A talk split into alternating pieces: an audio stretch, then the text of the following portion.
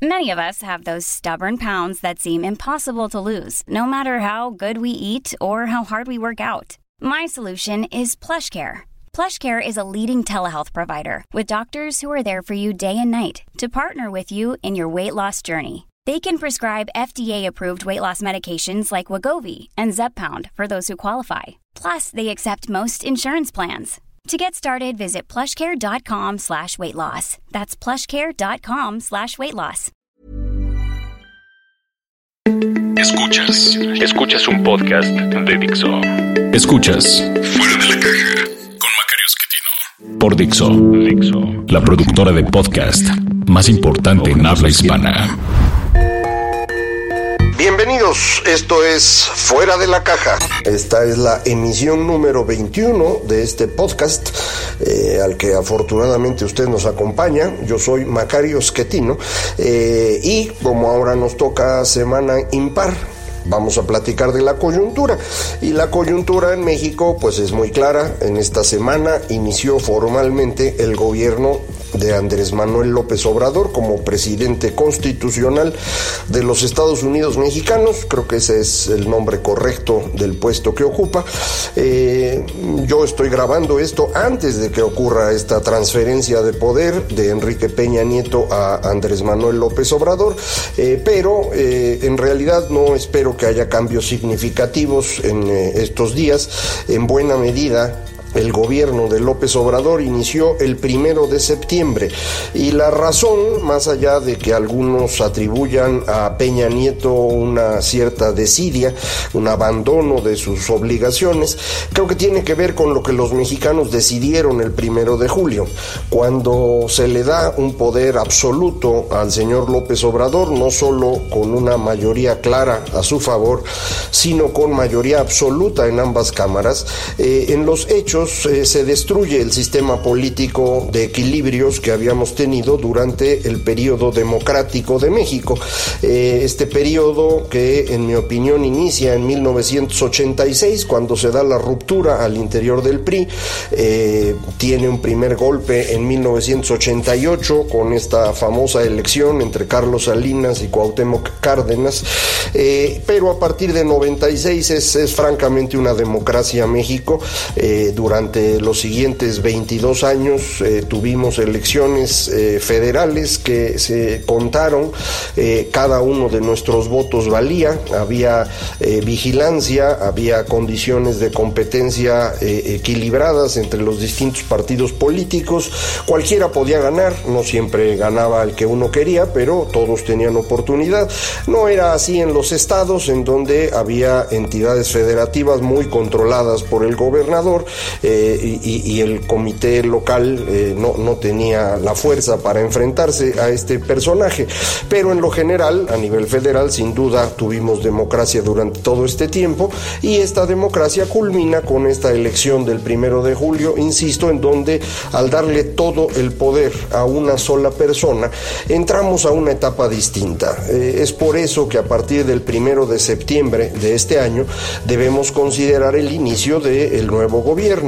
Eh, ciertamente López Obrador no tiene un puesto legal durante todos esos meses, es eh, la figura de presidente electo que estrictamente no tiene realmente eh, muchas posibilidades de acción, pero al tener el control de las dos cámaras en el Congreso, esto le da una fuerza distinta. de hecho, por eso su opinión acerca del aeropuerto, que no tiene validez legal desde que la toma hasta pues el momento en el que la haga realidad con eh, acciones eh, legales ya como presidente constitucional, eh, esa decisión tiene peso muy importante porque políticamente tiene todo el poder. y esa es la razón por la cual las opiniones de sus seguidores empiezan a tener un peso también más significativo. Del señor Ricardo Monreal anunciando una iniciativa para prohibir algunas comisiones bancarias, de diputados de, fila, de, senadores también de, fila, de Morena, de partidos cercanos que proponen cambiar la ley minera, modificar el sistema de pensiones en México, utilizar las reservas internacionales del Banco Central para financiar el desarrollo, cualquier barbaridad que a usted se le ocurra, pues ellos ya se les ocurrió antes y ya la dijeron. Pero su peso es importante, insisto, porque políticamente tienen las mayorías suficientes para impulsar estas ideas. Es muy probable que la mayor parte de ellas eh, no acaben más que en ocurrencias, pero eso no lo sabe uno. Y como uno no lo sabe, pues todo, el mundo se preocupa y sobre todo quienes tienen dinero eh, metido en estos temas y, se, se, preocupan de qué es lo que va a ocurrir. Eh, quienes invirtieron en el aeropuerto de la Ciudad de México, pues están esperando a ver cómo va a resolverse su pago de lo que eh, pues ellos adelantaron y que se iba a pagar con el, los derechos del aeropuerto, siendo que no hay aeropuerto, pues hay que pagarles por adelantado y están esperando a ver qué es lo que se les dice. Dependiendo de ello, tomarán decisiones y acciones legales. lo mismo ocurre, por ejemplo, o ocurriría si modificaran eh, las pensiones y desaparecieran el sistema de pues todos los que tenemos ahí un dinerito, aunque no sea mucho, pues lo estaríamos perdiendo, nomás porque se le ocurrió a un, a un personaje por ahí, eh, pues eso no está sencillo y entonces eh, pues la gente empieza a ponerse nerviosa y los que pueden mueven su dinero fuera del país. esto ya ha ocurrido, esto lo percibe usted en una bolsa de valores que ha perdido el 20% de su valor en un peso mexicano que ha retrocedido de manera significativa frente al dólar, o lo que para mí es lo más serio, una tasa de interés en los bonos de largo plazo que ha estado creciendo. Eh, esto es relevante porque significa que las tasas de interés que pagamos nosotros van a estar subiendo hasta alcanzar eh, esta referencia que se está estableciendo por el nerviosismo que tienen los inversionistas.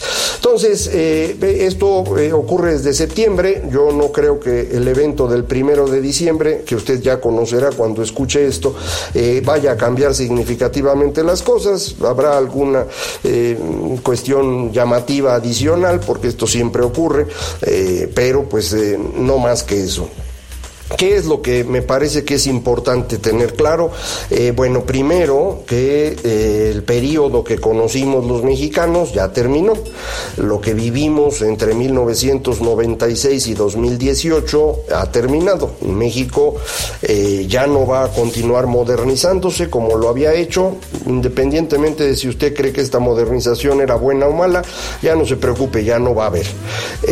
la democratización del país también termina esto es una afirmación más controversial y polémica e indudablemente habrá muchas personas que estén en desacuerdo con lo, con lo que estoy diciendo. Eh, sin embargo, creo que la evidencia es contundente. A nivel internacional tenemos un retroceso en la democracia. Eh, en diversos países del mundo eh, está perdiéndose la posibilidad de decidir a través de los votos lo que se debe hacer en un país. No es que se deje de votar, es que esas votaciones ya no son eh, propiamente hablando democráticas. Para que haya democracia no solo se necesita que las personas voten, se necesita también que todos tengan el mismo derecho a votar, que cada voto valga lo mismo, que la información que reciben las personas provenga de fuentes eh, independientes y confiables, eh, que haya condiciones iguales de competencia para todas las alternativas políticas y haya libertades amplias, en particular de opinión y reunión. Esto es lo que está desapareciendo en el mundo desde hace ya algunos años. Eh, Hungría creo que es el, país que más ha avanzado en destruir la democracia y de ahí viene la frase de democracia iliberal, un invento de Víctor Orbán, el eh, gobernante de ese país, aunque no estoy seguro si el término realmente lo propuso Farid Zakaria, este eh, periodista de CNN, o, viene directamente de Orbán. Pero en cualquier caso, esta es la idea. Democracia iliberal consiste en que usted vota y eso es todo.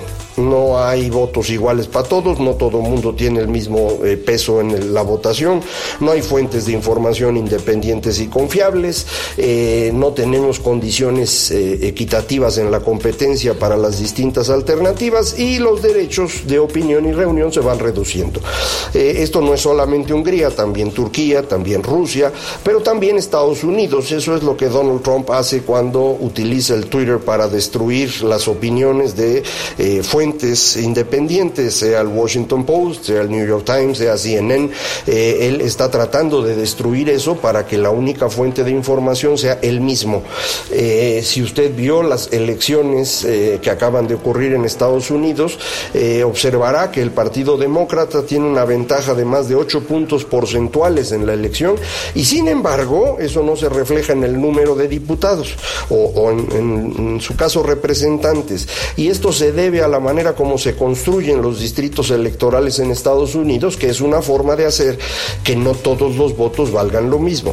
Eh, este mismo fenómeno está ocurriendo, insisto, en otras partes del mundo y nuestras eh, libertades de opinión y reunión se van reduciendo. Aquí en México esto se notó en la consulta del aeropuerto, en donde pues evidentemente no había fuentes de información confiables, no había igualdad de condiciones, no todo mundo podía votar, nadie supo cómo contaron los votos eh, pero además cuando algunos mexicanos se molestaron por ello e hicieron una manifestación, eh, el, presidente electo se burló de ellos, igual que se había burlado hace ya muchos años con aquella marcha en contra del secuestro cuando él era jefe de gobierno, eh, marcha a la que descalificó como la marcha de los pirurris.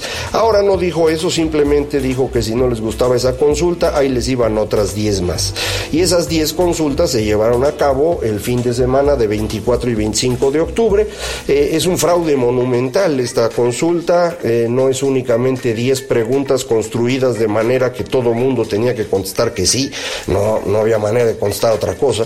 Eh, nuevamente, las mismas fallas de, la consulta del aeropuerto, casillas mal distribuidas, controladas por los seguidores del señor López, sin posibilidad de contar, pero en este caso, el profesor del CIDE, Sebastián Hizo un análisis de la votación eh, en donde se demuestra con mucha claridad eh, el fraude. Eh, y esto es importante hacerlo notar porque si alguien se quejó de fraudes electorales durante el tiempo de la democracia en México, fue López Obrador, sin ninguna evidencia, nunca. Ahora sin ninguna regla, sin ninguna, eh, digamos, característica de legalidad, lleva a cabo consultas en las que hacen fraude. Es una tragedia verdaderamente para mí, eh, en buena medida porque eh, creo que la esperanza de muchos mexicanos de, al elegir a López Obrador, estar eligiendo a una persona honesta, pues no tienen fundamento, no tienen sustento y esto pues para mí es trágico. Eh, esto indica, eh, insisto, que también la democracia termina en nuestro país, entonces ni democratización ni eh, modernización tendremos en los próximos años. uno diría, bueno, pero a cambio se van a resolver los, los grandes problemas nacionales, que según las encuestas, pues eran tres, fundamentalmente corrupción e inseguridad, y en un tercer lugar lejano el tema económico. bueno, pues tampoco eso es cierto. En el tema de corrupción, el anuncio más reciente del señor López Obrador, insisto, todavía antes de la toma de posesión, tal vez esto cambie en ese evento, era la amnistía a todos los corruptos, eh, un borrón y cuenta nueva y ahora sí, de aquí en adelante, el que sea corrupto va a ser castigado. Pues permítanme dudarlo, eh, porque pues esa no era la oferta, eso no fue lo que dijo durante los 18 años de campaña que realizó, eh, no hay ninguna razón para creer que así iba a ser, pero bueno, pues eh, eh, me parece que es un engaño a sus votantes.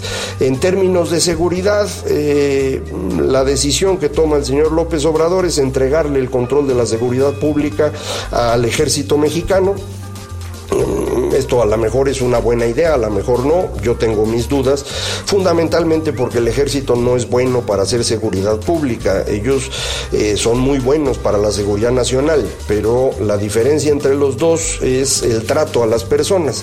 El tema de derechos humanos es muy complicado en, en la cuestión de seguridad pública y se necesita aprender a hacerlo. Y los soldados no aprenden eso, los soldados aprenden a defender la integridad del Estado y creo que esa es su labor, eso es lo que deben hacer. Pedirles que ahora, además de hacer eso, pues estén atentos a los derechos humanos, creo que no va a ser una cuestión exitosa y, esa era la razón por la cual muchas personas se quejaban durante los últimos 12 años de la utilización eh, más marcada del ejército en materia de seguridad. Recuerde usted que esto en realidad empezó en los años 70, eh, pero a partir del gobierno de, Felipe Calderón fue pues un poco más marcado el uso de, las Fuerzas Armadas en este tema y eh, las personas que defienden derechos humanos, insisto, se quejaban con razón de que las Fuerzas Armadas no saben hacer eso. Eh, pues ahora López Obrador decide entregarles a ellos todo el tema de seguridad y para ello va a tener que modificar la Constitución, porque aun cuando utiliza este término de Guardia Nacional, eh, eso en la Constitución es un pegote que viene pues desde principios del siglo XIX, cerca del mediados del siglo XIX, eh, pero nunca se utilizó porque en realidad eh, esto se contrapone en buena medida al carácter federal del Estado mexicano. La idea de nacional va por encima de la soberanía de los estados y por eso su uso debería estar restringido a cuestiones de emergencia. aquí no queda claro cómo va a estar, pero va a requerir una modificación legal, veremos cómo se hace, pero también en este caso creo no está cumpliendo López Obrador con lo que había ofrecido. Y finalmente está el tema económico. En el tema económico ya lo hemos platicado en otras emisiones, eh, la situación se ha ido complicando mucho, eh, en particular por lo que decíamos al inicio, la decisión del aeropuerto y después las ocurrencias de otras eh, personas de, de, Morena o de partidos cercanos que han puesto nerviosos a los inversionistas y que complican mucho las circunstancias. En el transcurso de los próximos días, a más tardar el día 15 de diciembre, debe presentarse el presupuesto para 2019. Ahí eh, habrá que revisar que efectivamente estén puestas las condiciones para que la estabilidad macroeconómica del país no esté en riesgo.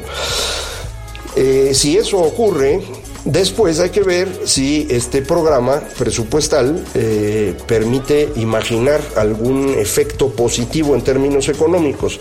En este momento es difícil imaginarlo, es posible que sí sea así, pero no, no lo imagino yo ahorita, porque las estimaciones de crecimiento para México para el próximo año eh, se han estado reduciendo.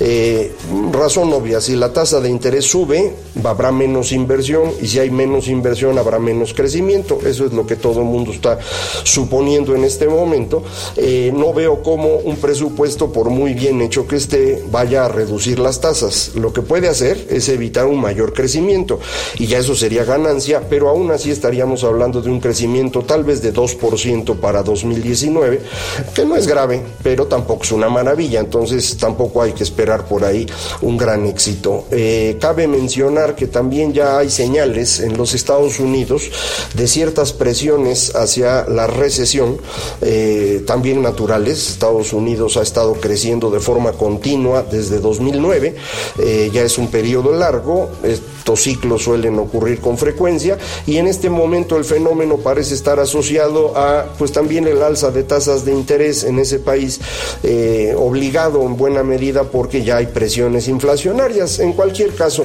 el escenario económico para 2019 no es optimista y aclaro, no es pesimista, ¿eh? no, piense usted que estamos al borde de una tragedia, no hay nada grave eh, en materia de crecimiento, simplemente crecer menos, esto es natural, eh, podría convertirse en una tragedia si el presupuesto estuviera mal hecho, pero tenemos, insisto, la confianza en que no será así.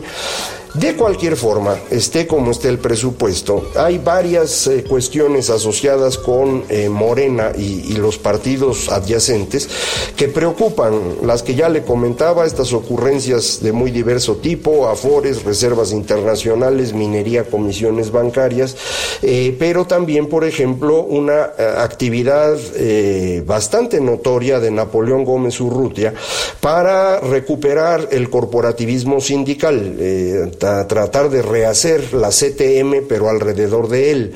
Eh, esto eh, puede ser verdaderamente importante. Hay también por ahí una iniciativa para recuperar la ley de cámaras, eh, que, que, llegó a ser inconstitucional, no sé exactamente cómo lo quieren hacer, pero entiendo sería otra vez corporativizar a los empresarios.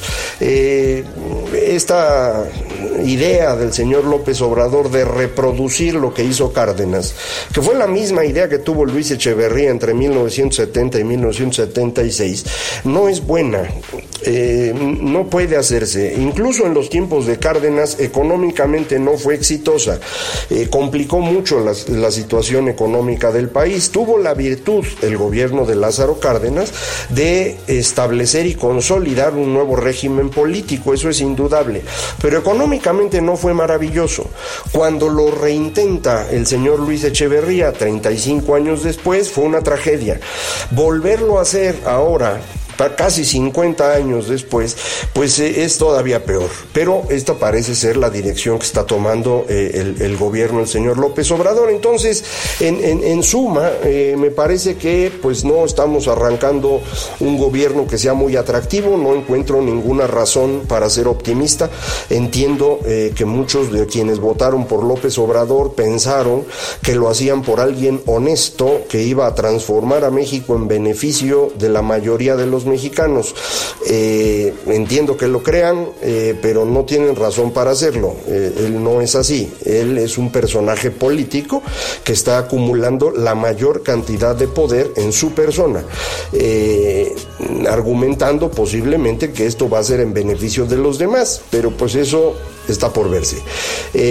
vamos a ver en qué, en qué dirección se mueven las cosas y yo voy a platicar con usted la próxima semana acerca de lo que percibo que ocurre eh, al inicio de este gobierno eh, y después de eso lo dejo descansar el fin de año para que a partir de enero regresemos a hablar eh, en, este, en este podcast fuera de la caja acerca tanto de los temas coyunturales como los temas de largo aliento.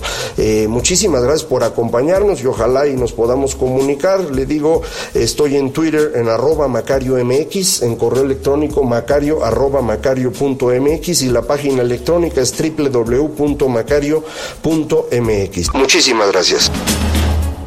Dixo presentó Fuera de la caja con Macario Esquetino. Hey, it's Paige DeSorbo from Giggly Squad. High quality fashion without the price tag. Say hello to Quince. I'm snagging high-end essentials like cozy cashmere sweaters, sleek leather jackets, fine jewelry, and so much more. With Quince being 50 to 80% less than similar brands. And they partner with factories that prioritize safe ethical and responsible manufacturing. I love that. Luxury quality within reach. Go to quince.com slash style to get free shipping and 365 day returns on your next order. quince.com slash style